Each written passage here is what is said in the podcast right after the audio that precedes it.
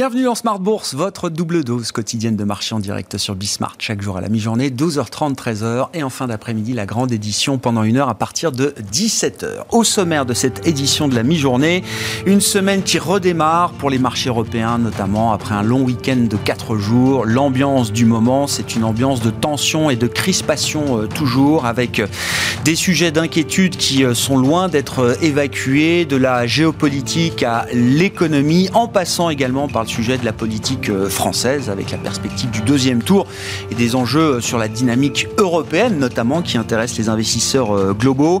Tension et crispation donc qui justifient toujours une certaine prudence, une prudence même importante il faut le dire de la part des investisseurs. On voit des marchés actions qui sont en baisse pour démarrer cette nouvelle semaine sur les marchés européens, une baisse de l'ordre de 1% à mi-séance. Vous aurez toutes les infos clés dans un instant avec Alix Nguyen et puis on notera que la correction alors qu'il s'était euh, calmé quelques jours, quelques heures la semaine dernière, repart de plus belle avec un, 10 ans américain, un rendement du euh, bon du trésor américain à, 10 ans qui euh, atteint pour la première fois depuis 2018 le niveau symbolique de 2,90%. Voilà pour l'ambiance de marché. Parmi les sujets d'inquiétude, les inquiétudes sur la croissance en général qui euh, augmente aujourd'hui et une inquiétude particulière sur la croissance économique en Chine.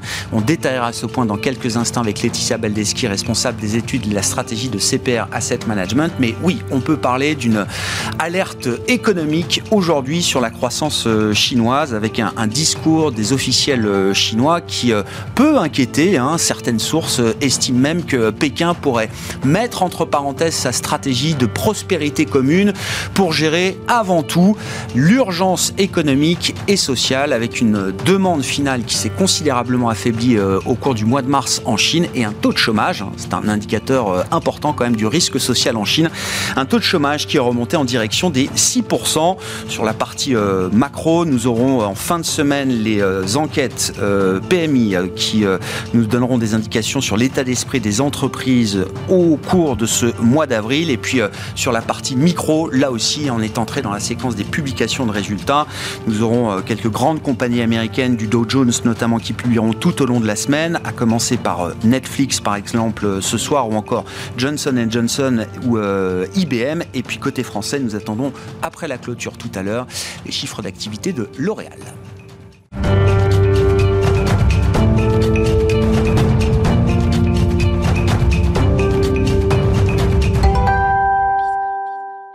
L'ambiance de marché résumée en, quelques minutes avec Alix Nguyen. Tendance, mon ami, chaque jour à 12h30. L'ambiance de marché qui reste relativement hivernale à ce stade. Le CAC voit rouge. Plus globalement, les principales bourses européennes reculent sous l'effet de perspectives plus pessimistes pour la croissance mondiale, sans compter le resserrement attendu des politiques monétaires. Pour cette année, du fait de l'impact attendu de l'invasion de l'Ukraine par la Russie, la Banque mondiale réduit de près d'un point de pourcentage sa prévision de croissance mondiale à 3,2%. Avant cela, vendredi dernier, la Banque populaire chinoise annonçait l'abaissement du taux de réserve obligatoire des banques d'un quart de point entendant de ce fait atténuer l'impact du ralentissement économique. La semaine à venir se trouvera aussi rythmée par une multitude de publications trimestrielles d'entreprises en Europe comme aux États-Unis. Neuf sociétés du CAC et sept composantes du Dow Jones se prêteront à l'exercice les prochains jours. Il y aura aussi Netflix et Tesla. Aux États-Unis, Wall Street a clôturé sur une note stable hier, partagée entre les bons résultats trimestriels de Bank of America et la faiblesse persistante du marché obligataire. Le rendement de l'emprunt à 10 ans a frôlé 2,88% en séance, soit son plus haut niveau depuis décembre 2018, alors que James Bullard, le président de la Fed de Saint-Louis, a déclaré que des hausses de 75 points de base du taux des Fed Funds euh, ne devraient pas être écartées et d'estimer que dans son combat contre l'inflation, la Fed doit agir vite. Il a par ailleurs réaffirmé que d'ici la fin de l'année, il fallait porter les taux d'intérêt à 3,5%. Euh, sur le plan des valeurs à suivre, le secteur du luxe connaît des dégagements. Hermès, Kering et LVMH reculent.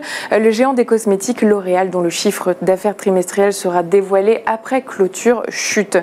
Et puis euh, Score est en net repli après avoir prévenu que ses résultats du premier trimestre seraient impactés par l'invasion russe en Ukraine.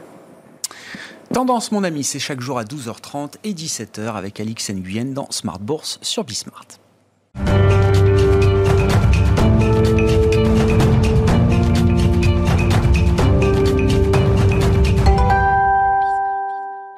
Alerte sur la croissance économique chinoise, c'est le sujet dont on parle pour euh, entamer cette édition de la mi-journée de Smart Bourse avec Laetitia Baldeschi qui est avec nous par téléphone, responsable des études et de la stratégie de CPR Asset Management. Bonjour et bienvenue euh, Laetitia. Merci beaucoup d'être d'être avec nous. C'est le, le, fil rouge de notre conversation avec vous euh, Laetitia, l'état des lieux de l'économie chinoise et effectivement hein, le titre du jour c'est quand même qu'il y a un, un, niveau de stress important sur la croissance chinoise alors qui transparaît dans les, dans les indications de, marché. Hein. Le marché chinois est quand même très très euh, lourdement euh, impacté euh, depuis le début de l'année. Et même dans le discours des officiels aujourd'hui, on arrive à ressentir une forme d'état d'urgence, voire de début de panique peut-être. Hein. je mets un point d'interrogation derrière tout ça. Qu'est-ce qu'on peut lire des dernières données chinoises qui ont été publiées en ce début de semaine? Laetitia, on a un chiffre global de croissance au premier trimestre qui est affiché à 4,8% year on year d'un an sur l'autre. Et c'est vrai que ce chiffre peut, apparaître décent, voire satisfaisant quand on regarde un peu plus finement les choses. Visiblement, il y a matière à, à douter quand même de ce rythme de croissance affiché. Euh, effectivement, je crois qu'il faut encore plus qu'habituellement prendre avec beaucoup de précautions toutes les, toutes les données euh, et les chiffres euh, publiés par les autorités. Alors le 4,8%, il s'explique hein, par un effet de base. On avait eu un premier trimestre 2021 un peu en deçà. Donc en variation trimestrielle, on a une croissance qui reste à hauteur de 1,3% pour cette année, là, 2022. Donc on voit bien que c'est plutôt finalement un chiffre qui est dans la moyenne hein, des variations trimestrielles que l'on peut observer par le passé, hors euh, effet euh, Covid évidemment. Euh, mais quand on regarde les données publiées à côté de ce chiffre, on peut s'interroger euh, notamment euh, sur euh, sur ce qui inquiète beaucoup, hein, c'est c'est tout le pan de la consommation, puisqu'on a eu des ventes de détail qui ont été publiées en, en recul de 3,5% en glissement annuel sur le mois de mars. Alors on avait eu janvier-février qui était pas trop mal, on avait été un petit peu même euh, agréablement surpris, si je peux dire. Euh, mais le mois de mars est en recul. Hein, de, alors, le, le, Bureau national des statistiques est d'une précision remarquable en Chine, puisqu'on nous annonce 1,93% de baisse en variation mensuelle hein, sur le mois de mars. Donc, vous imaginez bien euh, ce que cela peut représenter pour un pays à dimension de la Chine, ce 1,93% de baisse. néanmoins, pour moi, c'est très très révélateur Hein, d'une situation qui est quand même très inquiétante. Et ça corrobore hein, les, toutes les déclarations, comme vous le disiez, euh, des, des autorités, des officiels, hein, notamment les publications euh, sorties de, des, des, réunions du comité euh, euh d'État, du Conseil d'État, pardon, l'équivalent de notre Conseil des ministres. Et toutes les semaines, on a droit à une ou deux communications, comme quoi on va mettre en place des mesures pour soutenir tel pan d'activité, tel autre pan. Et, et je crois qu'il y a vraiment là euh, derrière une une inquiétude qui, qui, qui, qui, transparaît assez, assez nettement euh, chez, dans les, les différentes strates hein, des, des, des, des, des, organes de décision euh, chinois, euh, très vraisemblablement. Sur la consommation, c'est quand même particulièrement vrai, hein, puisqu'on a maintenant hein, des, des, des, autorités. Alors, on a eu le président Xi, le, premier ministre Li Keqiang, qui sont intervenus en disant attention, il ne faut pas que la lutte contre la situation, pour, la, pour maintenir hein, une situation sanitaire euh, correcte, donc toutes les mesures de confinement ne devaient pas venir trop impacter négativement la croissance. Donc, c'est quand même là la reconnaissance qu'il y a effectivement un sujet en termes de consommation. Et oui, et on voit bien d'ailleurs que dans le discours des officiels, comme, euh, comme vous dites, Laetitia, enfin, la hiérarchie des priorités est en train de, changer. Oui, il y a la grande vision de la prospérité commune, qui est la grande vision stratégique de Xi Jinping, toujours. Mais euh, avant cela, il y a quand même l'urgence économique et même sociale. Et c'est un point que vous souleviez ici même il y a quelques semaines à peine, Laetitia. L'économie chinoise doit absorber encore des millions de nouveaux entrants sur le marché du travail avec une économie à la peine. Et d'ailleurs, je crois que dans les chiffres officiels publiés, Pékin a du mal à, masquer une légère remontée du taux de chômage déjà en Chine. effectivement, là, on, retrouve hein, des, niveaux euh, pas vus depuis euh, depuis le premier trimestre 2020. Euh, on est à 5,8% sur la, mesure qui nous est publiée tous les mois du, taux de chômage urbain, donc dans les zones urbaines a priori. et, je, pense qu'il faut, être très vigilant encore une fois hein, sur ce taux de chômage publié. Il ne couvre qu'une partie qu'une partie de la population active, à mon avis, pas du tout l'ensemble et notamment tout ce qui est euh, population migrante hein, de, des zones rurales vers les, les, zones urbaines et qui ne sont pas pris en compte dans ces mesures. Donc je, je crois qu'il y a un vrai euh, sujet hein, effectivement social. On, on, voit bien que les autorités sont inquiètes quand on voit les, les, les, les photos de ce qui se passe actuellement à Shanghai. Tout ceci les, les perturbe énormément. On n'oublions pas que nous sommes dans une année charnière pour, pour le, le système politique chinois où on va avoir le, vraisemblablement hein, le mmh. troisième mandat de, du, du, président Xi Jinping. Donc c'est la première fois hein, depuis Mao qu'un un dirigeant chinois va rempiler une troisième fois. Euh, et donc, il, il, arrive dans une situation, il se retrouve un petit peu, je dirais, euh, au, au, bord du gouffre, où il va avoir un bilan euh, social et économique qui est euh, très très mauvais euh, au, au, début octobre, si rien n'est fait. Et donc, cela explique hein, toutes les mesures qui sont annoncées pour essayer de soutenir euh, la demande intérieure, donc la consommation, ou la demande extérieure, parce que ça aussi c'est un vrai sujet. On, on se rend compte hein, quand on regarde les données de commerce extérieur qui ont été publiées en, semaine, la semaine dernière, hein, de la forte euh, du ralentissement assez net des exportations. Mmh. Et euh, et bien évidemment de, du ralentissement des importations, alors là qui s'explique par la faiblesse de la demande intérieure, mais aussi par la faiblesse de la, de la, de la dynamique de réexportation chinoise. Et ça, euh, on, on, alors on peut se dire, bon, c'est peut-être passager, on, on s'aperçoit qu'on l'observe aussi hein, euh, chez les principaux partenaires de la Chine, quand on regarde les données taïwanaises, coréennes, singapouriennes, hein, les, les, les, partenaires commerciaux affichent aussi hein, des, des données en ralentissement. Donc on, on, on, sent bien, et, et, et, et c'était très clair dans la communication, encore une fois, du mmh. Conseil d'État de, de, la semaine dernière, euh, cette inquiétude sur la faiblesse de la consommation à l'intérieur de la Chine et de la faiblesse des exportations, le moteur qui est le moteur de secours, je dirais, de cette économie chinoise, si, si, si, si la situation empirait. Donc finalement, qu'est-ce qui reste actuellement? C'est l'investissement. Et effectivement, on a eu une publication 9,3% de hausse sur un an de l'investissement.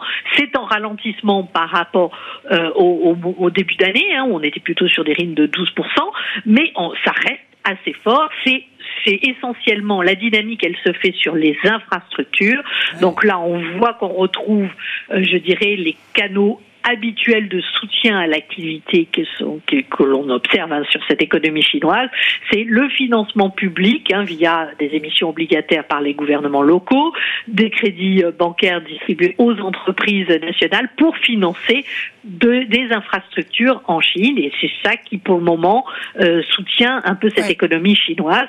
Et par contre, l'immobilier reste très très très mal engagé, euh, malgré hein, des mesures d'assouplissement, comme on a pu les observer encore hier hein, dans la publication de la de la PB, Banque centrale chinoise, pardon, euh, qui, qui, qui, visait à soutenir hein, le, le, refinancement des des, des, des, des euh, principales sociétés de d'immobilier. Pardon. Oui, donc un soutien à l'offre. Alors, qui qui oui. qui peut pas remplir euh, totalement les objectifs de soutien à l'économie euh, chinoise si le problème en partie est lié à la demande. Hein, c'est ce que je comprends, Laetitia.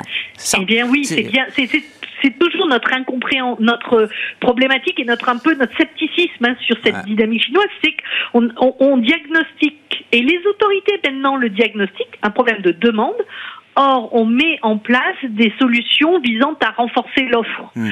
Typiquement sur les mesures mises en avant pour la consommation des ménages, on parle de réduire euh, les, les, les, quotas de, de qui limitaient euh, les, les, nouvelles immatriculations de voitures pour relancer donc la, les, ventes d'automobiles. Mais le problème n'est est peut-être pas là, puisque mmh. euh, il faut encore, encore faut-il que les ménages puissent acheter une ouais. auto. Et voilà. Et de ce point de vue-là, est-ce que, est de ce point de vue-là, est-ce que vous dites que la, la responsabilité du Covid et de la stratégie euh, zéro Covid est très importante, explique en grande partie cette faiblesse conjoncturelle de la, de demande chinoise ou est-ce qu'il y a quelque chose de, de plus profond également qu'il faut, qu'il faut analyser? Moi, j'ai quand même le sentiment qu'on est euh, le, la transformation de ce modèle chinois hein, dont on parle depuis dix ans maintenant, hein, qui s'est fait progressivement euh, en, faveur de, de, la demande intérieure. Eh bien, elle n'est pas complète et surtout, elle a été faite que du côté de l'offre, encore une fois. On n'a pas essayé de, de, de régler ou, ou d'assainir et de d'apporter de la confiance au, au consommateur euh, final euh, via un système de protection sociale beaucoup plus important et plus généralisé. Euh, et, et, donc aujourd'hui où il y a euh, ce climat d'incertitude qui est quand même très très fort lié, alors évidemment pour pour bonne part en Chine encore aujourd'hui euh, lié à la, la situation sanitaire, mais on le voit bien, enfin la géopolitique, il y a énormément de sujets d'inquiétude. Et donc, dans, un, dans une économie où vous n'avez pas l'assurance que finalement, ben, un peu comme on voit dans les pays occidentaux et qu'on a pu observer hein, sur les deux dernières années, où vous avez un État qui en dernier, en, dernier ressort vous aidera, eh bien, vous faites votre propre assurance euh, pour l'avenir. et donc, vous, vous faites de l'épargne de précaution. Donc, on voit bien que tant qu'il n'y a pas cette certitude que l'État sera là, pour seconder euh, au, cas où, eh bien, on aura un problème de demande. Merci beaucoup Laetitia, merci pour cette, cet éclairage et cette discussion continue qu'on entretient sur la situation chinoise avec vous Laetitia Beldeski, responsable des études et de la stratégie de CPR Asset Management.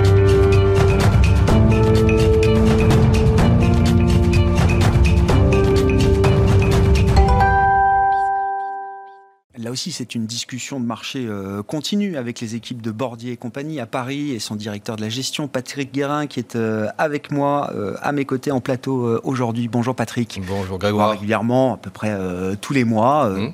Depuis le mois dernier, alors c'est vrai que l'exemple chinois est frappant, mais c'est un exemple parmi d'autres d'inquiétude au pluriel, d'un niveau d'incertitude au pluriel qui ne cesse d'augmenter. on atteint encore un niveau supplémentaire d'incertitude par rapport à il y a un mois quand quand on mm. se parlait euh, au même endroit, euh, Patrick. C'est vrai qu'on assiste quand même à une accumulation qui n'est pas extrêmement favorable hein, depuis un mois. Euh, on a déjà évoqué à plusieurs reprises, mais c'est toujours bien de resituer l'intégralité des problèmes auxquels nous sommes exposés. On a une inflation qui qu'on n'arrive pas à contrôler. Elle est très forte. Elle est forte en eurozone, elle est forte au Royaume-Uni, elle est forte aux États-Unis particulièrement.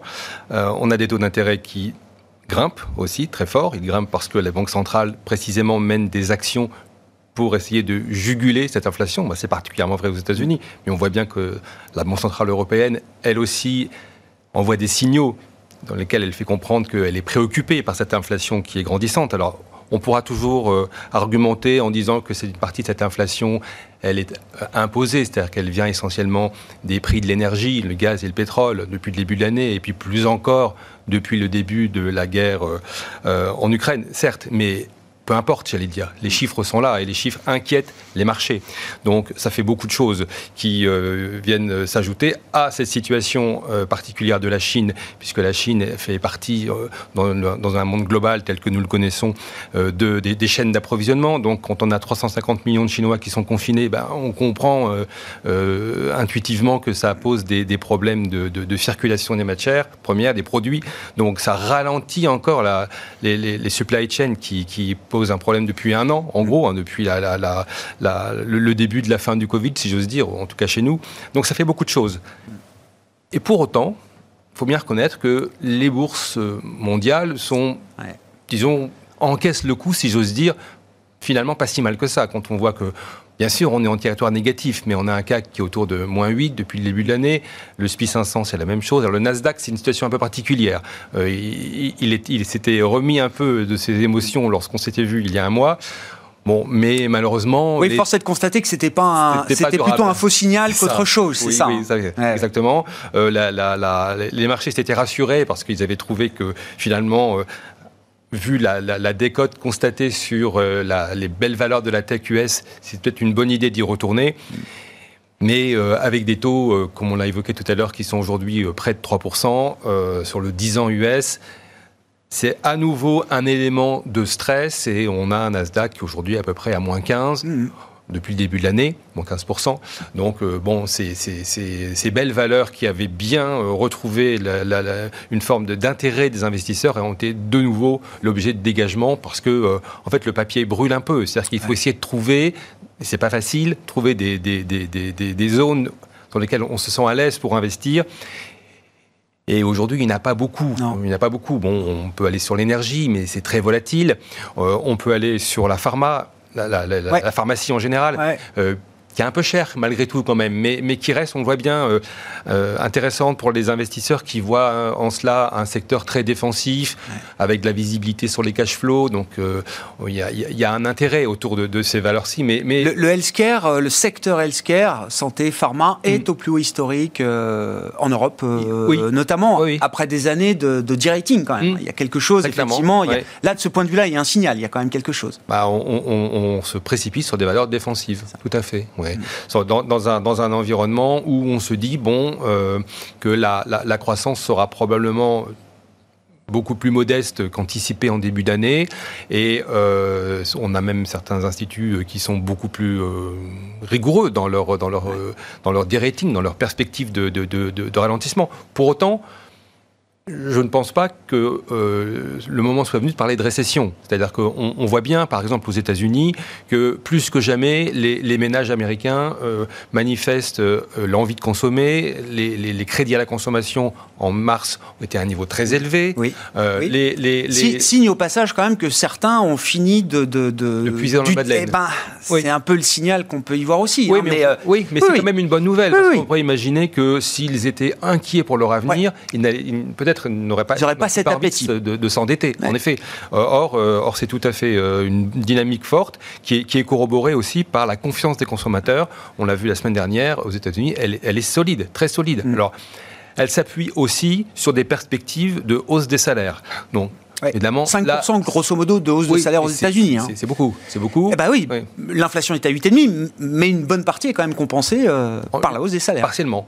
Partiellement. D'où le, ah les crédits à la consommation, ah si on voulait schématiser un peu. Et, et euh, en France, en Europe, en tout cas, c'est pas du tout la même problématique, parce que les, cette, cette, cette, augmentation des, des, salaires, on la voit pas du tout. Mm. Ce qui permet d'ailleurs à euh, la Banque centrale européenne d'avoir une, une vision un peu plus prudente.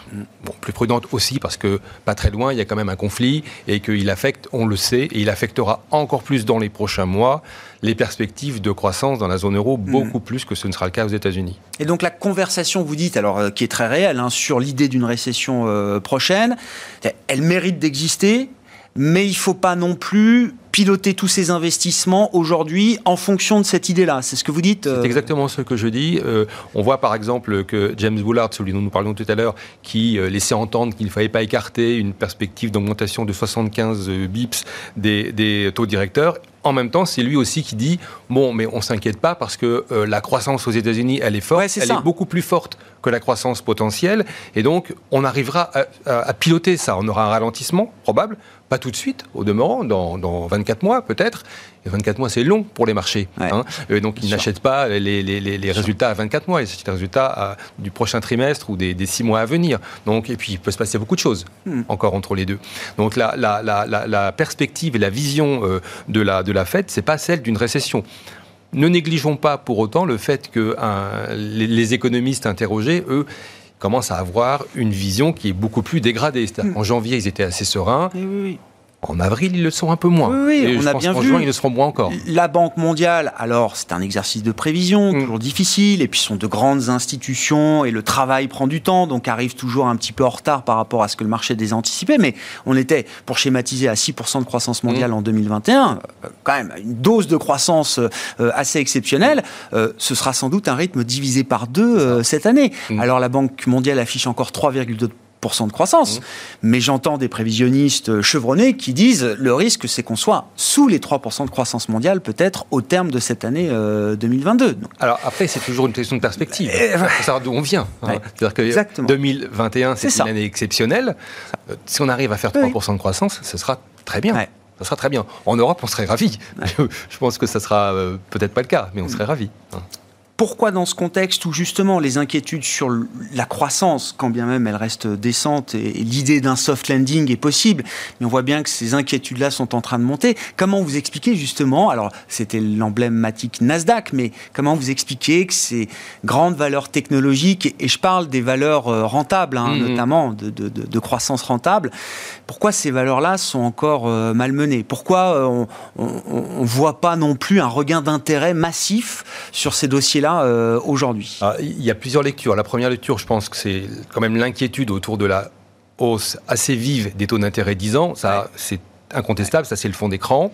Et puis il y a aussi autre chose, c'est que je pense que la, les marchés aujourd'hui, les marchés financiers, regardent moins des titres en spécifiques. Ils regardent une tendance qui se dégage. Et la tendance, elle n'est pas extraordinaire. Mm. Hein. Donc ce qu'on lit sur, euh, sur, sur, les, sur les, les techs américaines, on lit la même chose sur les très belles valeurs de croissance en Europe. Mm. Mm. Le luxe, par exemple, qui souffre terriblement. C'est quoi l'idée qu'ils seront pas, que ces groupes-là ne seront pas immunes totalement face aux difficultés euh, Alors oui, bien sûr. Potentielles, possibles Alors oui, bien sûr. Mais je crois qu'il y a aussi le fait que euh, vous savez, les marchés sont un peu, euh, sont un peu moutonniers. Hein. C'est-à-dire qu'en fait, ils n'ont pas envie de voir des choses qui vont bien. Mm. En ce moment, la lecture, c'est de dire ça va pas très bien dans l'ensemble, donc on, préfère prendre nos, nos, bénéfices et on va pas aller investir dans des, dans des très belles valeurs euh, qu'on a l'habitude de citer sur ce plateau. Donc je vais en citer quelques-unes, sûr. Comme, comme Hermès ou, L'Oréal. On va voir les résultats ce soir. Ça sera très intéressant. LVMH a, publié la semaine dernière, c'était une belle publication,